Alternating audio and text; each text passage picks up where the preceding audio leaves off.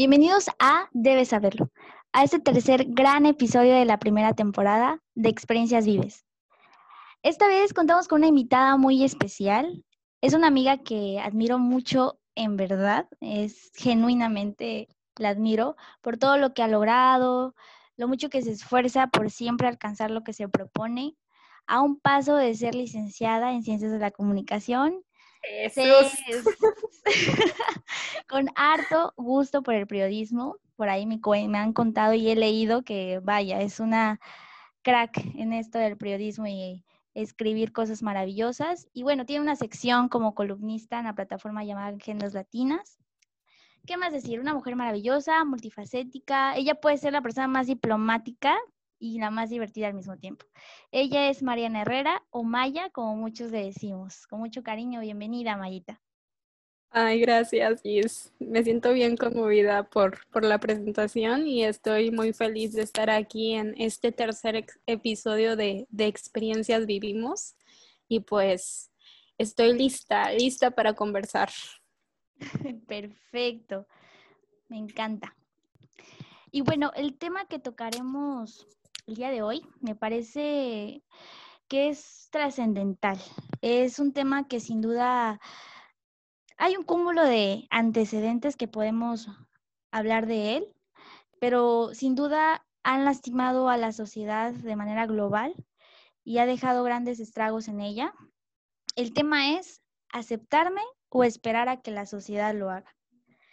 Y bueno, me gustaría que comenzáramos con datos un poco duros, porque yo creo que para hablar de este tema hay que primero entrar en contexto de lo que está pasando, tal vez con, con algunos datitos que, que estaría bueno que la gente que nos escucha sepa y tal vez que ya lo sabe, pero a voces, ¿no? Tal vez ya como en términos centrales sería bueno mencionarle al, al público. ¿Te parece bien, Mayita? Me parece, me parece perfecto. Ok. Bueno, primero hay que, eh, considero que primero hay que mencionar qué es discriminar, que bueno, es un término que hemos escuchado desde muy pequeños, pero tal vez puntualizar que según el diccionario de la lengua española, ofrece dos definiciones. El primero es separar, distinguir, diferenciar una cosa de otra este primer término de forma, una concepción lexical, es decir, discriminar como verbo, ¿no? De, por sí mismo eh, no hace referencia a un término peyorativo, porque es un verbo. Pero después tenemos un una segunda definición. Y dice, dar trato de inferioridad, diferenciar a una persona o colectividad por motivos raciales, religiosos, políticos, etc. Y bueno, creo que al hablar de discriminar, también tenemos que hablar de otro tema que va muy de la mano. Y hablamos de los estereotipos sociales, que según Ima Playa conllevan la categorización social. Se priman los comportamientos grupales por encima de los individuales. La uniformidad conlleva una pérdida de, los diferentes, de las diferentes realidades y personalidades. Los estereotipos son un corsé que obliga al anonimato de los protagonistas, la persona deja de ser sujeto activo y se convierte en un complemento supeditado a la categoría, al cajón que le han adjudicado. Y, bueno, otro dato más es rápido. Eh, según el Consejo Nacional para Prevenir la Discriminación, CONAPRED, el 64.6% de las personas en México se consideran a sí mismas morenas. Sin embargo, el 54.8% de esta cantidad afirma que se les ha insultado por ello. Otro dato más, de acuerdo con los resultados de la encuesta nacional sobre discriminación en ADIS 2017, 20.2% de los 84 millones de personas de 18 y más años que radican en México se han sentido discriminados por algún motivo en los 12 meses anteriores al levantamiento de la encuesta. Los motivos más frecuentes de percepción de discriminación fueron la forma de vestir o el arreglo personal, con 30%, la complexión física, peso o estatura, con 29,1%, y las creencias religiosas por 28,7%. Y bueno, Mayita, ¿qué opinas de estos datos? Escalofriantes. Pues es este, este tipo de datos yo creo que reflejan eh, una realidad latente en México, algo que está vivito y coleando, ¿no? Pero que nos cuesta mucho admitir que está ahí, ¿no? Existe como que esta creencia de porque somos latinoamericanos eh, o porque somos, vamos a, y lo voy a poner entre comillas, mestizos, eh, no podemos ser racistas, ¿no? Es como yo soy latino, eso automáticamente me exime de ser racista y eso no es cierto, ¿no? O sea, el racismo eh, está tan arraigado en nuestra, en nuestra forma de ver el mundo que a veces nos es imposible eh, identificarlo como racismo, ¿no? Claro. Y este, y resulta a veces, o sea, incluso a veces tú te discriminas a ti mismo sin darte cuenta. Entonces sí es, es una situación muy muy dolorosa, yo creo que para el país. O sea, creo que es una herida que nunca ha terminado de sanar y que termina por afectarnos a todos y a todas de distintas maneras en nuestra vida. Claro. ¿Y sabes qué es lo más triste? Que ahorita pasa que eh, dices, bueno, ya hay una manera de difundir este tema, ¿no? Ya hay una manera de que la gente sepa que existe, que es un problema real y que está sucediendo hoy por hoy. ¿Y qué pasa, no? Actualmente creo que hasta ha aumentado un porcentaje de discriminación ahora en redes sociales. Ahora vemos que más gente se une a este pesado eh, estilo de, hablar a la gente de forma eh, discriminatoria, creando estereotipos sociales todavía más marcados.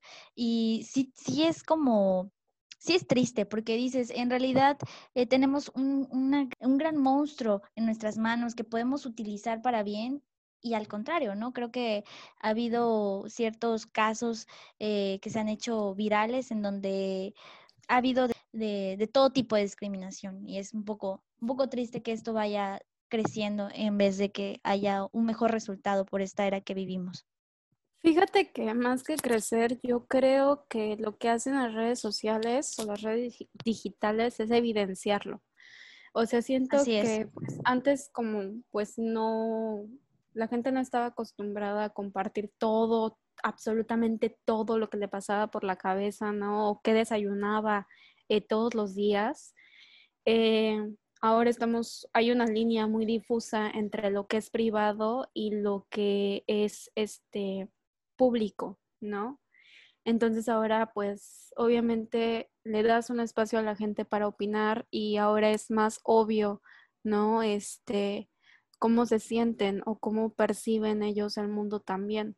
Siento que es como muy similar con los norteamericanos y Trump, creo que lo podemos trasladar, porque Trump realmente es como la encarnación de lo que la mayoría de los norteamericanos puede llegar a pensar, ¿no? Eh, no sé, en temas raciales, en temas económicos, en temas de medio ambiente, pero que no querían admitir antes y que ahora está ahí, ¿no? Ocupando una silla presidencial. Siento que es, o se puede ser, trasladarse, ¿no? Ese ejemplo es muy parecido, ¿no? No queremos admitirlo eh, ante nosotros mismos, pero ahí está, ¿no? Y no, y no desaparece nada más porque no queramos verlo a los ojos.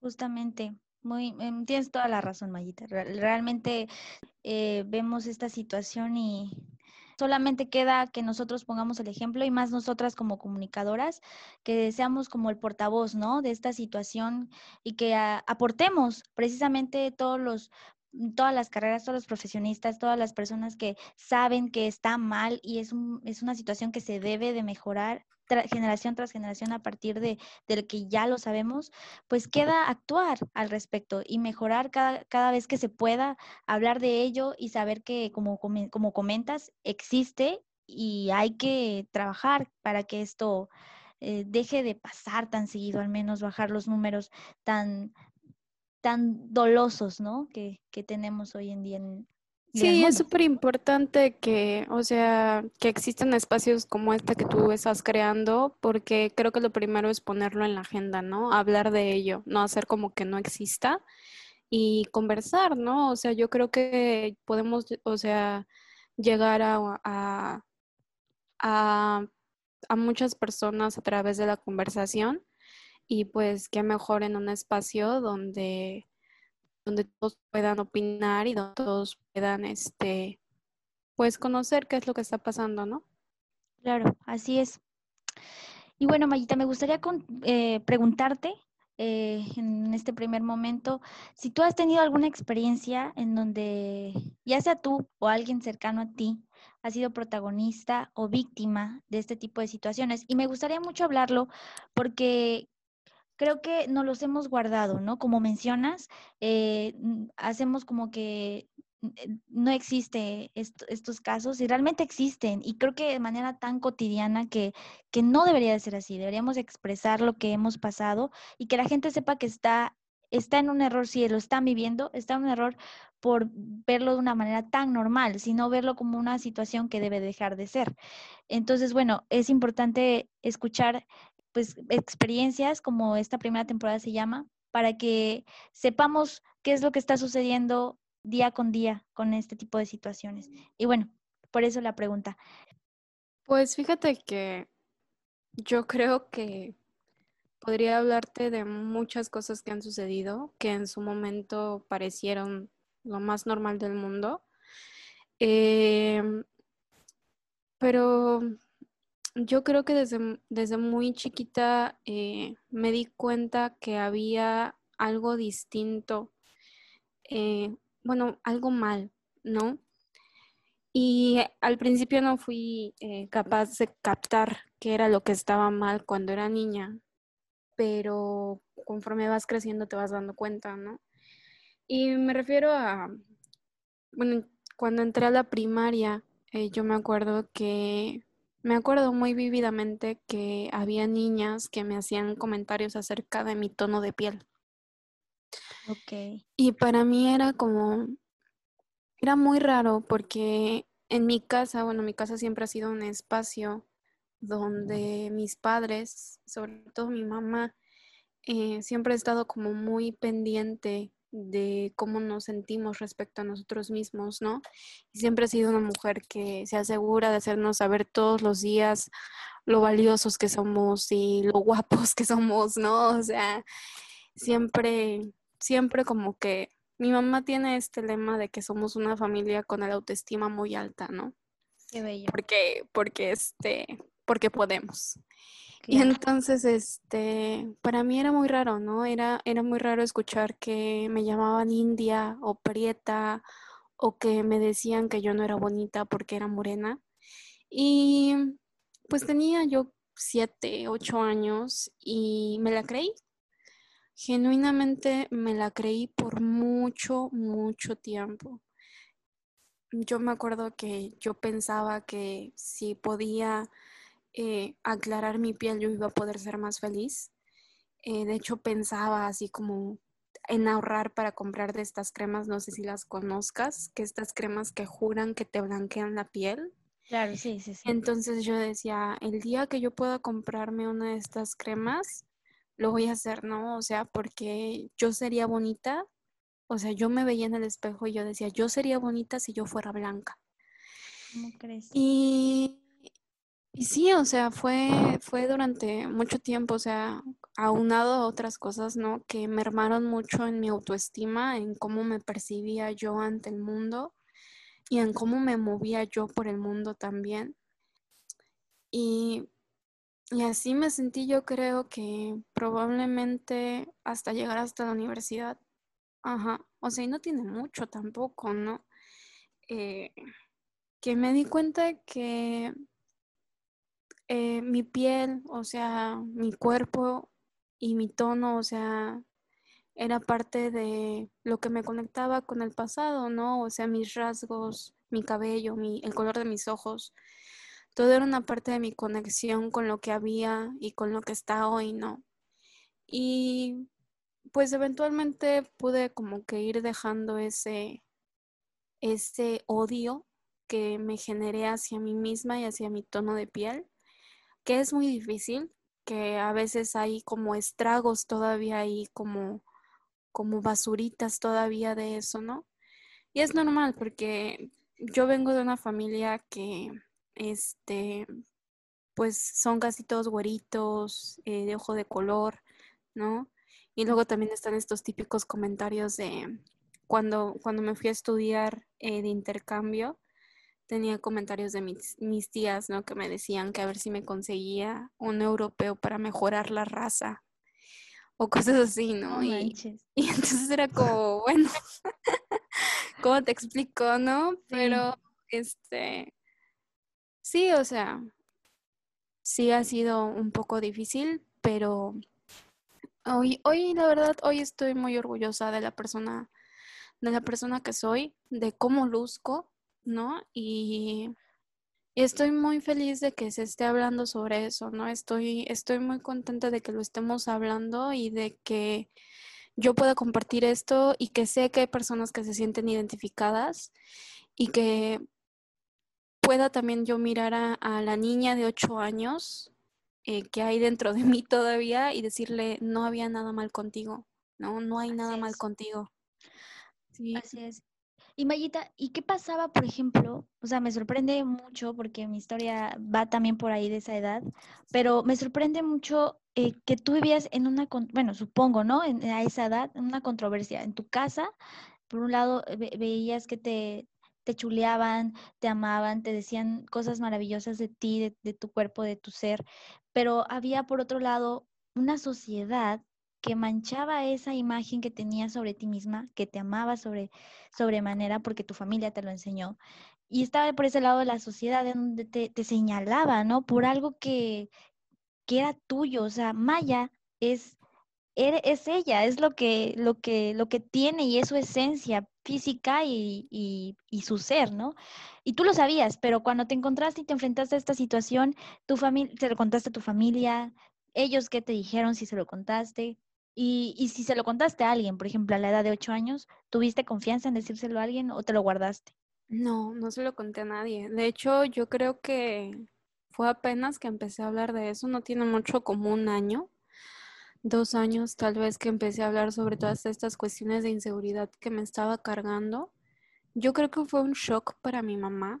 Sí lo, sí lo hablamos alguna vez que creo que le dolió un poco saber que yo me sentía así y yo nunca le dije nada, porque sí me preguntó alguna vez como, ¿en serio te sentías así? ¿No? Y no, la verdad yo nunca, nunca hablé, nunca dije nada, como que simplemente lo asimilé y me lo guardé por muchos años. Y este, y viví con esa carga, o sea, viví con esa carga por mucho tiempo, ¿no? O sea, no, no había nadie con quien conversarlo porque no sentía que nadie fuera a entender. Así es. Entonces, este, pues sí.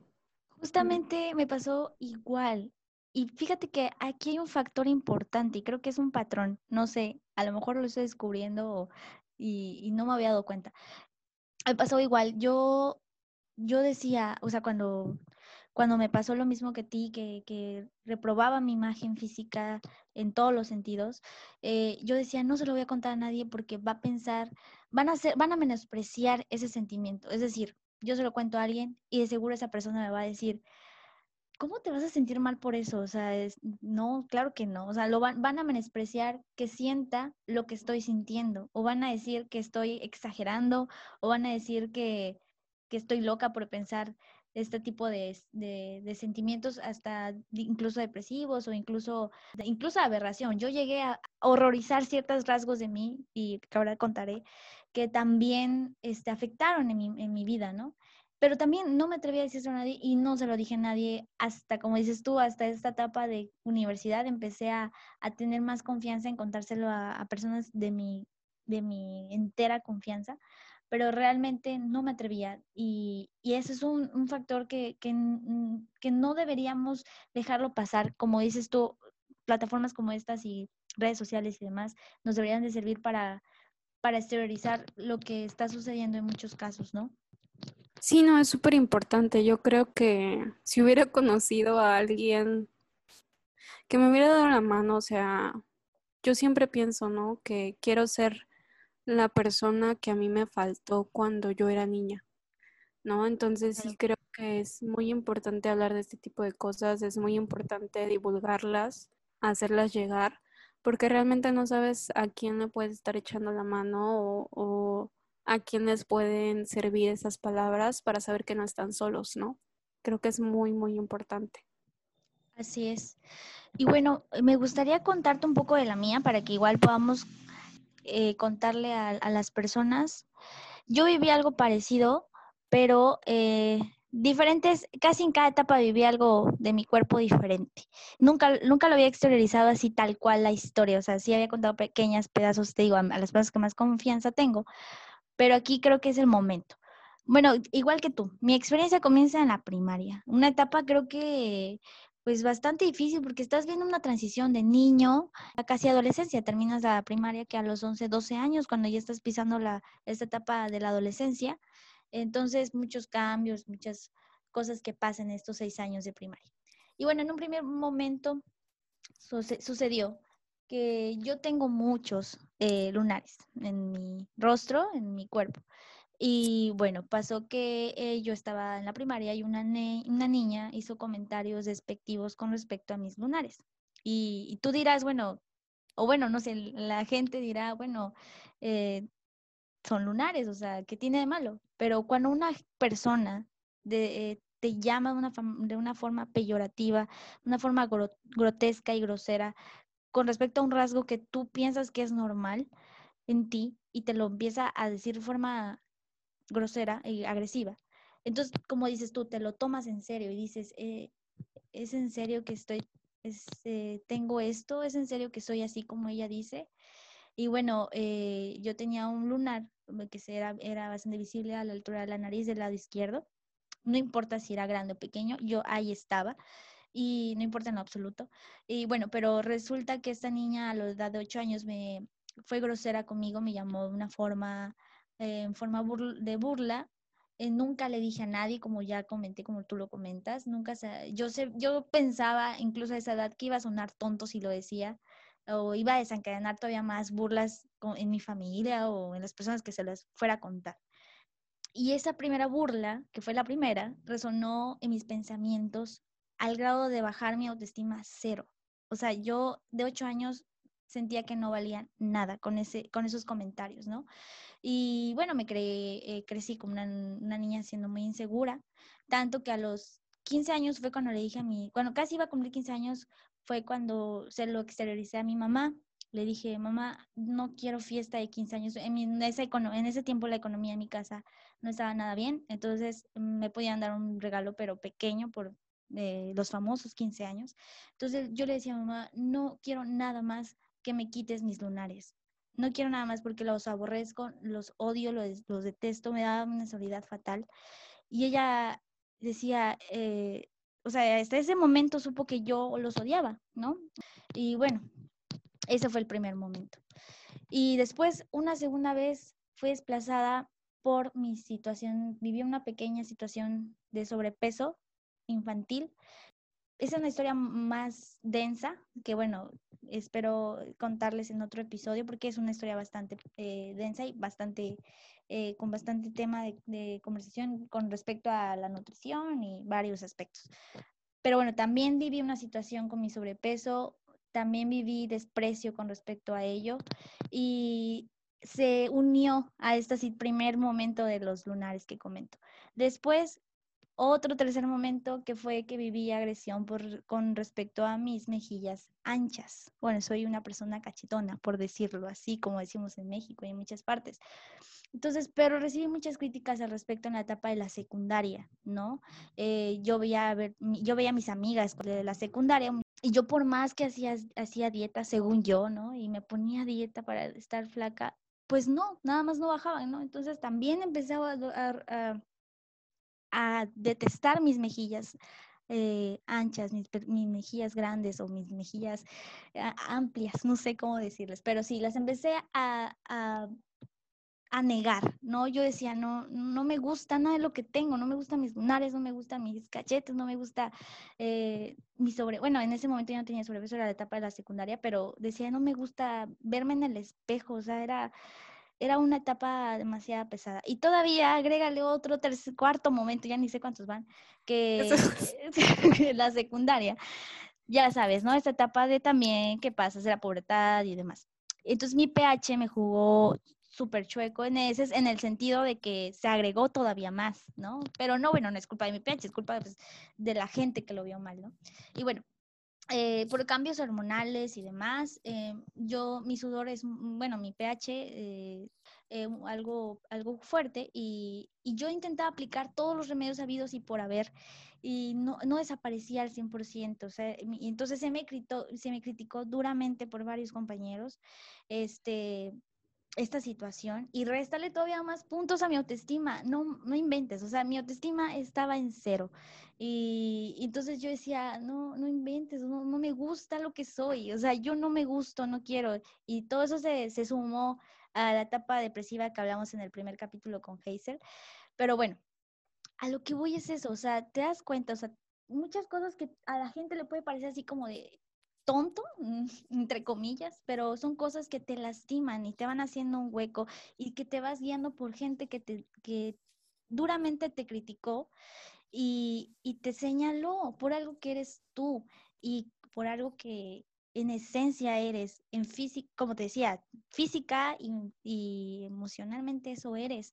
Y la gente te señala duramente, es como decir, ¿qué onda? ¿No? O sea, y a los 13, 14, 15 años mm, en esta etapa tan complicada, ¿no? Entonces, bueno, yo también pasé esta situación y, te entiendo perfectamente y me siento identificada con tu situación em, desde diferentes aristas.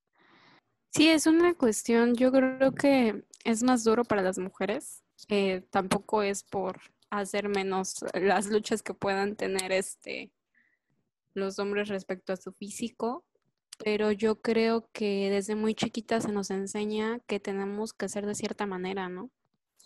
Entonces, que tenemos que cumplir como un molde para poder ser aceptadas. Entonces, sí es como, yo siento que para las mujeres es especialmente difícil, porque, por ejemplo, yo me acuerdo que, digo, después de pasar toda esta aceptación de decir, sabes que pues ya ni modos, ¿no? No voy a poder ser, no, no voy a ser bonita, ¿no?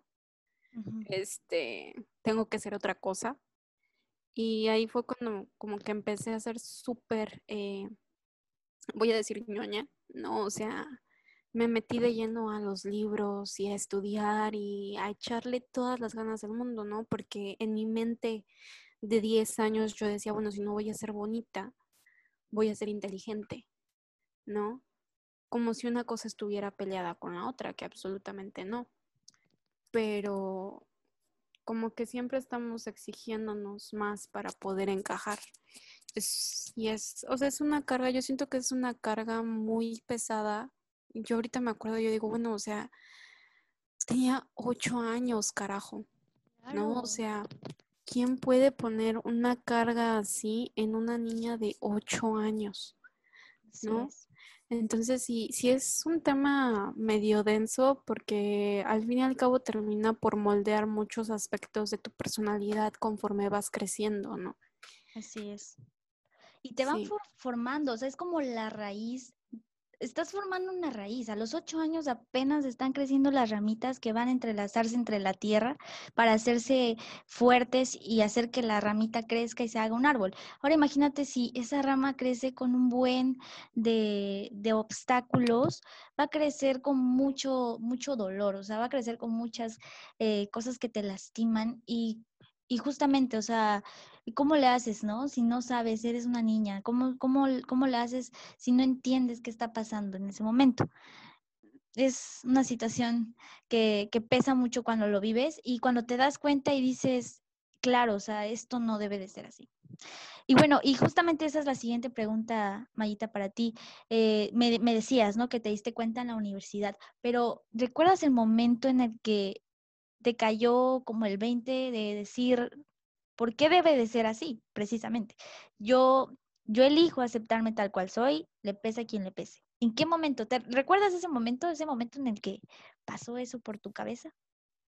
Pues fíjate que el momento tal vez no, sí me acuerdo del proceso eh, entrar a la, entré yo a la universidad un poco triste, estaba yo pasando por un momento algo, algo difícil y este y tomé, teníamos esta clase, ¿te acuerdas de cultura e identidad en América Latina? Que no tenía profe al principio. Y como un mes después nos pusieron a un profesor que adoro, no voy a mencionar su nombre, pero lo adoro con el alma. y él hablaba precisamente de la diversidad, ¿no? O sea, hablábamos de la diversidad que había en América Latina, hablábamos de, de cómo es tan rico todo en colores y, y en la cultura, ¿no? Y yo creo que ahí inició, tal vez no conscientemente, pero ahí fue cuando me di cuenta que no había por qué sentirse, no, no tenía por qué, no debía por qué sentirme así, ¿no? Y eventualmente, eh, eventualmente simplemente comencé a ignorar como esos comentarios que había en el fondo de mi cabeza. Me ayudó muchísimo este pues no sé, eh, rodearme de gente que me quiere, ¿no? Y que me decía lo mucho que me quería y, lo mucho que me admiraba. Y poco a poco fui, fue gustándome lo que yo veía en el espejo, ¿no? Poco a poco me di cuenta que había crecido, que me importaba un carajo lo que opinaran sobre mi cuerpo porque era mi cuerpo, era lo que yo habitaba y que no le debía explicaciones a nadie sobre mi cuerpo excepto a mí, ¿no?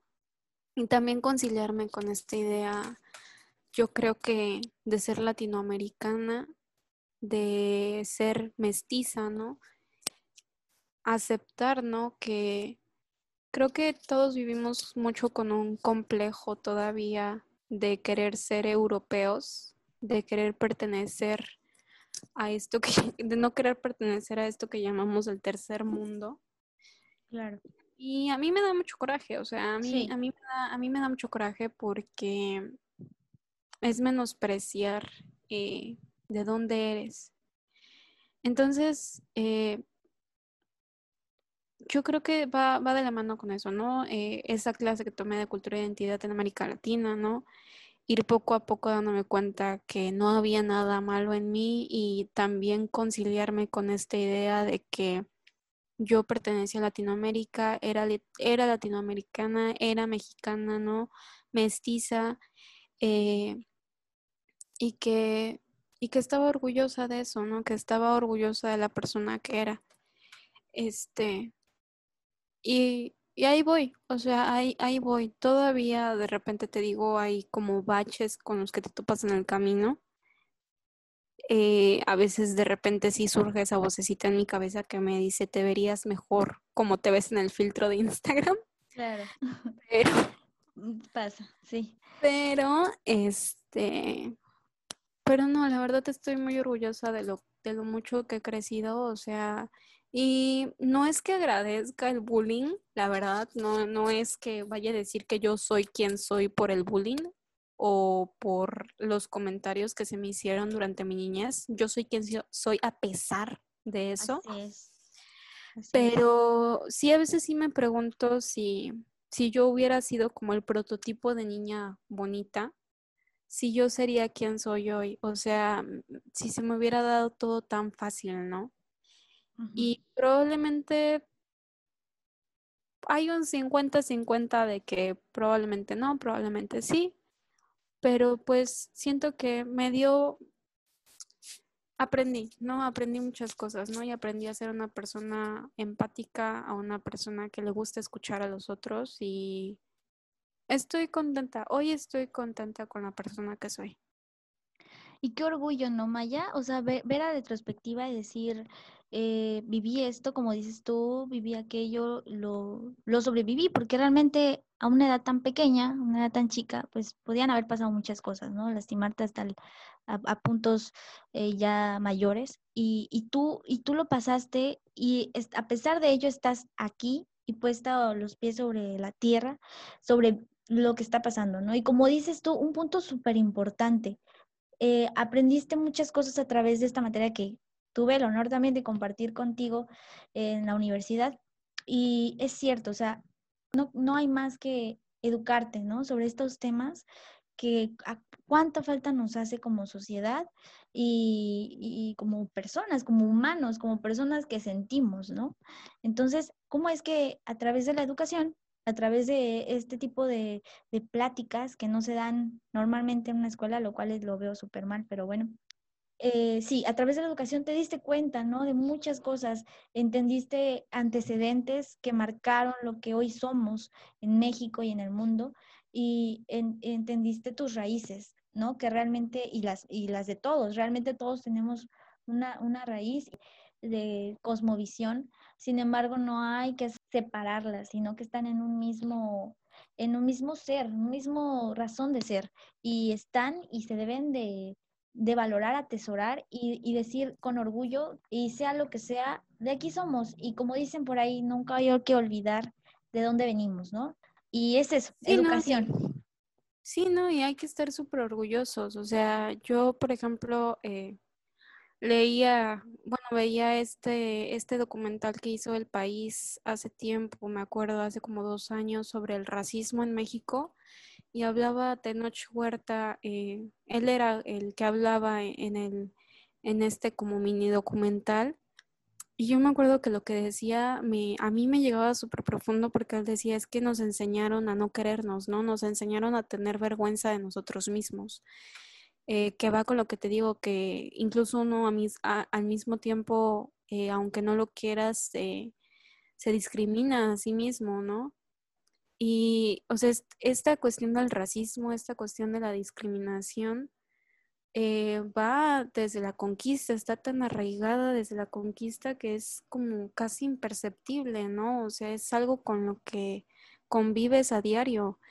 Y yo, yo desde que Tenoch lo habló, yo me acuerdo que fue cuando yo también pude empezar a conciliar esa parte, porque él decía, es que nos enseñaron a tener vergüenza de nosotros mismos pero se les olvidó decirnos que nuestros ancestros eran dioses, ¿no? O sea, eran personas que construyeron una ciudad magnífica sobre un lago, ¿no? O sea, imagínate, ¿no? Al mismo tiempo que los egipcios, ¿no? O sea, y se les olvidó decirnos todo eso, o sea, se, se les olvidó decirnos que ellos no vinieron a imponernos una cultura, aquí ya había una cultura antes de que ellos llegaran, ¿no?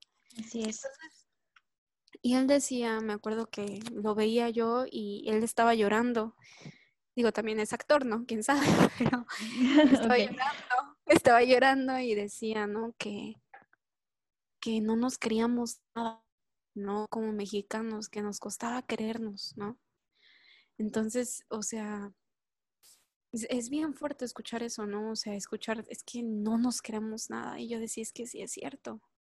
Así no, es. No nos creemos nada. Entonces, pues, yo creo que ahorita que hubo todo este arroyo del CONAPRED con Schumel Torres y, Tenoch, ¿no? Y Maya Zapata y Yumko, este, y todas estas personas que participaron en ese, en ese foro, yo creo que es súper importante hablar de eso, súper, súper importante. Y pues me da mucho gusto, la verdad. Claro, y también nos, también nos enseñaron a normalizarlo, ¿no? Hasta cierto punto normalizar que esta situación pase y que no hagamos nada al respecto, como decíamos en un inicio, ¿no? O sea, eh, tuvimos vergüenza de, de, lo que somos y eso es demasiado triste, o sea, que nos, que nos hicieran tener vergüenza de lo que somos. Y entonces como dices tú, es importante exteriorizarlo y entender que es un tema que se debe de difundir y hablar. Y como mencionas, el, foro, bueno, pasaron muchas cosas, muchas cosas en esta situación, políticas, sociales y culturales, de todo tipo, ¿no? Un gran... Yo la verdad yo la verdad iba a ver cómo se arrastraban a Chumel Torres. Ese era mi propósito. O sea, cuando cancelaron el foro en el CONAPRED, yo dije, chale, acabo de perder la oportunidad de ver cómo, o sea, de cómo gente que sí sabe se arrastran a Chumel, ¿no? Y después ya, ya dijeron, anunciaron como dos días después que al final lo iba a hacer esta página de racismo MX. Ya, está, ¿no? O sea, dije, me voy a enojar mucho si Tenoch no se arrastra a Chumel en este foro, ¿no? Y entonces me, dio, me dio mucha risa porque cuando inician el foro, el moderador dice que esto no es como un debate, ¿no? O sea, dice, no, no va a ser un debate, aquí no hay posturas incorrectas, que quién sabe qué, ¿no? Y yo dije, o sea, obviamente pusieron, obviamente pusieron como esa cláusula porque sabían que si era un debate, todos iban a ir contra Chumel. Y de todas formas, todos se fueron contra Chumel. O sea, tú puedes ver los primeros minutos de la de esta entrevista, de ese conversatorio que tuvieron. Y, y Tenoch está que echa humos, ¿eh? O sea, está, o sea, y todo lo que dicen va directito para todo lo que publicó Chumel Torres y todo, o sea, no, me encantó, fascinante, 10 de 10. Amigos, si tienen la oportunidad de verlo, véanlo. Yo la verdad me reí como a más no poder. Fascinante ver cómo a un racista lo ponen en su lugar.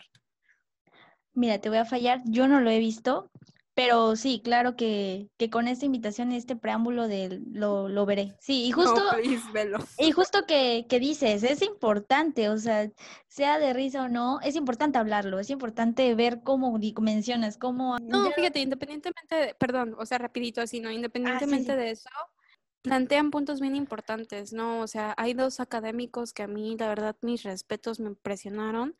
Es, uno es un académico de la UNAM que se llama Federico, no me acuerdo del, apellido, y otra chica que se llama Junko. E, es que esta chica es japonesa, es veracruzana con ascendencia japonesa, este, afroamerica, es que la verdad ahorita no me acuerdo muy bien, ¿no?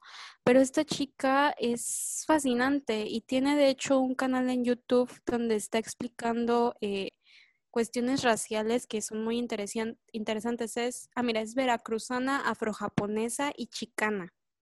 Sí, no, es fascinante. Pero bueno, ahí lo dejo como recomendación para que, para que lo veas. La verdad está muy bueno ya me diste ánimos de, escucharlo y, verlo y analizarlo, precisamente analizarlo 100%, ¿no? Es muy importante ver este, este tipo de opiniones, este tipo de, foros en donde abren la mente como cofre de oro, ¿no? Para ver diferentes perspectivas y, ver qué, qué está pasando realmente aquí. Sí, no, es súper importante.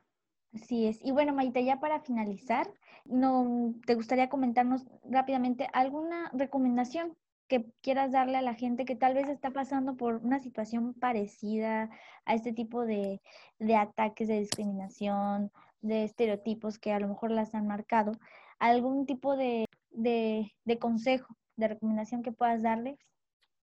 Pues mira, la verdad es, es un proceso, no, no les voy a mentir, es un proceso difícil, ¿no? Eh, y uno no termina de finalizarlo nunca del todo pero siempre tener presente que por lo menos en cuestiones físicas, ¿no? En, tenemos un cuerpo que nos permite respirar, que nos permite movernos, que si estamos sanos de salud, eh, nos permite comer, disfrutar, escuchar música, bailar, escribir, hacer de todo, ¿no? Y cada vez que le dirigimos un pensamiento negativo a nuestro cuerpo, nos estamos atacando a nosotros mismos, ¿no? Y yo siempre, creo que siempre me sirve la idea de pensar que cuando, cuando quiero atacar a mi cuerpo, cuando hago un comentario negativo sobre mi cuerpo en mi mente, siempre lo acompaño con la pregunta de si yo le diría eso a la niña de 8 años Siempre. O sea, siempre trato de imaginarme, ¿le dirías eso a tu yo de ocho años? ¿Le dirías a tu yo de ocho años que se ve fea en ese vestido? ¿Le dirías a tu yo de ocho años que es fea por su tono de piel? ¿No? Tenemos, tenemos que tener como, yo siempre, bueno, yo siempre lo tengo muy presente, ¿no? Tener como o sea, estar orgullosos de quién somos, de las personas que habitamos, del cuerpo que habitamos y por ende cuidarlo mucho y, y, apreciarlo, ¿no? O sea, porque no todos tienen la fortuna de estar sanos, no todos tienen la fortuna de tener eh, sus dos pies para caminar, ¿no? Cuando todos tienen la fortuna de poder escuchar música. Entonces siempre estar como agradecidos, ¿no? Y ser paciente con uno mismo, ¿no? O sea, tampoco querernos apresurar, querernos orillarnos a hacer cosas que no queremos. Ser paciente, ¿no? Porque la verdad nadie tiene la receta para la vida. Nadie, realmente yo siempre nunca pido consejos o trato nunca de pedir consejos porque siempre pienso que nadie sabe qué chingados está haciendo. Entonces digo, bueno, ¿cómo le voy a pedir consejos a alguien? Pues nadie, ninguno de nosotros sabemos qué estamos haciendo, ¿no? Pero fíjate que... Ay, perdón, sí. No, perdón por interrumpir, pero creo que ahí, ahí sí voy, estoy, estoy, difiero. Sí, claro que no somos nadie, o sea, como les, les, he dicho a, mucha gente, no somos nadie porque pues, realmente no somos profesionales en el tema que estemos hablando, o sea, no, no, no la podemos regar. Sin embargo, somos, cuando ya tenemos una experiencia previa, yo creo que sí tenemos cierto, como cierto, es como nuestras abuelas nos dicen, ¿no? Más, más sabe el viejo por, vie por viejo que por diablo, algo así. El diablo, ¿no? Más sabe el diablo por viejo que por diablo. Ah, ándale, eso. Pero sí, justamente, o sea, vamos a suponer, te quemaste con, con, la, con los cerillos y tú le dices a alguien más, no lo prendas así porque te vas a quemar, y porque lo dices porque te pasó y ya no quieres que vuelva a repetirse la historia con alguien más, ¿no? Entonces, eh, por eso le llamo consejo, tal vez, eh, como dices tú, ¿no? Ah, toma lo que te sirve ah, ah, y lo que crees que no te sirve, pues deséchalo simplemente, ¿no? Pero realmente eh, creo que este tipo de experiencias nos ayudan a poder externar algún tipo de, de recomendación precisamente para que la gente que lo viva no lo, no lo viva como nosotros nos tocó vivir afortunada o desgraciadamente pero sí, precisamente como lo vivimos, lo experimentamos, yo siento que sí tenemos cierto poder para poder dar este tipo de, reflexiones, más bien, de reflexiones a la gente que nos escucha. Sí, de hecho suena bien, ayudar a, ayudar a los otros. Sí, sí, sí, ok, estoy de acuerdo. Estoy de acuerdo, Perdón. No, no te preocupes.